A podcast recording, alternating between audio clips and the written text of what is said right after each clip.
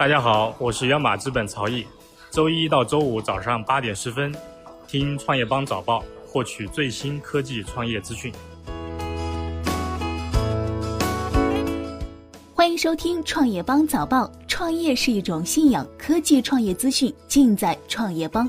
今天是二零一八年十月三号，星期三，我们一起来关注今天的重要讯息。腾讯音乐发布 IPO 文件，正式开启赴美上市进程。北京时间十月二号夜里，腾讯音乐在美提交首次公开募股申请，发布 IPO 文件。腾讯连续十六日回购股份。十月二号，腾讯控股耗资三千八百三十一万港元回购十二点零五万股，为连续十六日回购股份，目前已累计耗资五点七四亿港元。碧桂园预计动用不超过三十亿港元进行股份回购。昨日，碧桂园公告表示，预计动用不多于港币三十亿港元进行建议股份回购，并将不时检视该金额并做出适当调整。公司今年迄今已经动用约九点九三亿港元回购股份。碧桂园在二零一八年合共回购了七千八百八十五万股股票。此外，其一家子公司今年回购了一点七六七一五亿股股票。高德刘振飞宣布，高德地图 DAU 破亿。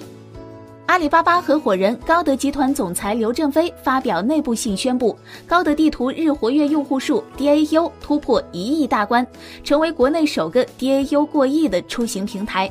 自从2014年加入阿里巴巴集团以来，高德地图的核心数据已经保持连续四年高速增长，DAU 和 MAU 月活跃用户数双双稳居地图行业第一。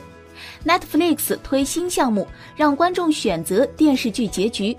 彭博社援引消息人士的说法称，Netflix 将进一步推动互动电视项目的发展，允许用户选择电视剧或电影结局。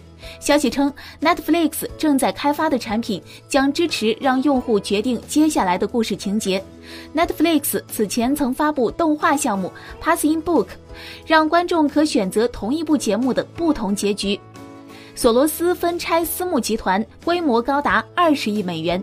据彭博社报道，索罗斯正在分拆其私募股票团队，该团队管理着约二十亿美元的资金，并承诺向该集团再分配二十多亿美元。据知情人士透露，这支由索罗斯手下大将 David Watson 和 Ravi Yadav 领导的二十五人团队，除了新投资外，还将管理现有资产的大部分。该公司还计划从外部投资者那里筹集资金。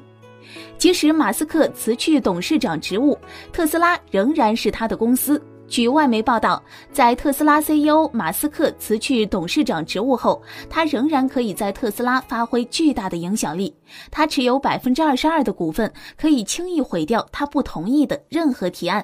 他继续留任 CEO，几名忠实支持者继续列席董事会，以及市场看好他对特斯拉的作用。这些有利的因素都会进一步增加马斯克的影响力。二零一八年诺贝尔物理学奖揭晓，时隔半世纪，女性物理学家又获诺贝尔奖。瑞典皇家科学院将二零一八诺贝尔物理学奖授予 Arthur Askin、Jad Morrow 和 Donna Strickland，以表彰他们在激光物理学领域的奠基性工作。其中，Donna Strickland 是历史上第三位获得此项殊荣的女性科学家，也是近半个世纪以来有一位获得诺贝尔物理学奖的女性物理学家。亚马逊上调美国员工最低时薪至十五美元，外包人员也涨。北京时间二号消息，亚马逊上调所有美国员工的最低工资至十五美元每小时，自今年十一月一号起生效。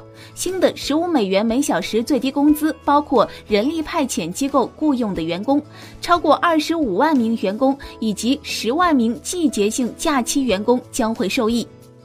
十月一号，全国铁路发送旅客创单日发送量新高。记者从中国铁路总公司获悉，十月一号，全国铁路发送旅客一千六百二十五万人次，同比增加一百二十二万人次，增长百分之八点一，创铁路单日旅客发送量新高。全国铁路运输安全平稳有序。今日，全国铁路客流仍将高位运行。铁路部门增开旅客列车七百二十九列，其中跨铁路局中长途旅客列车一百一十九列，铁路局管内旅客列车六百一十列。感谢收听创业邦早报，关注创业邦微信公众号，获取更多创投资讯。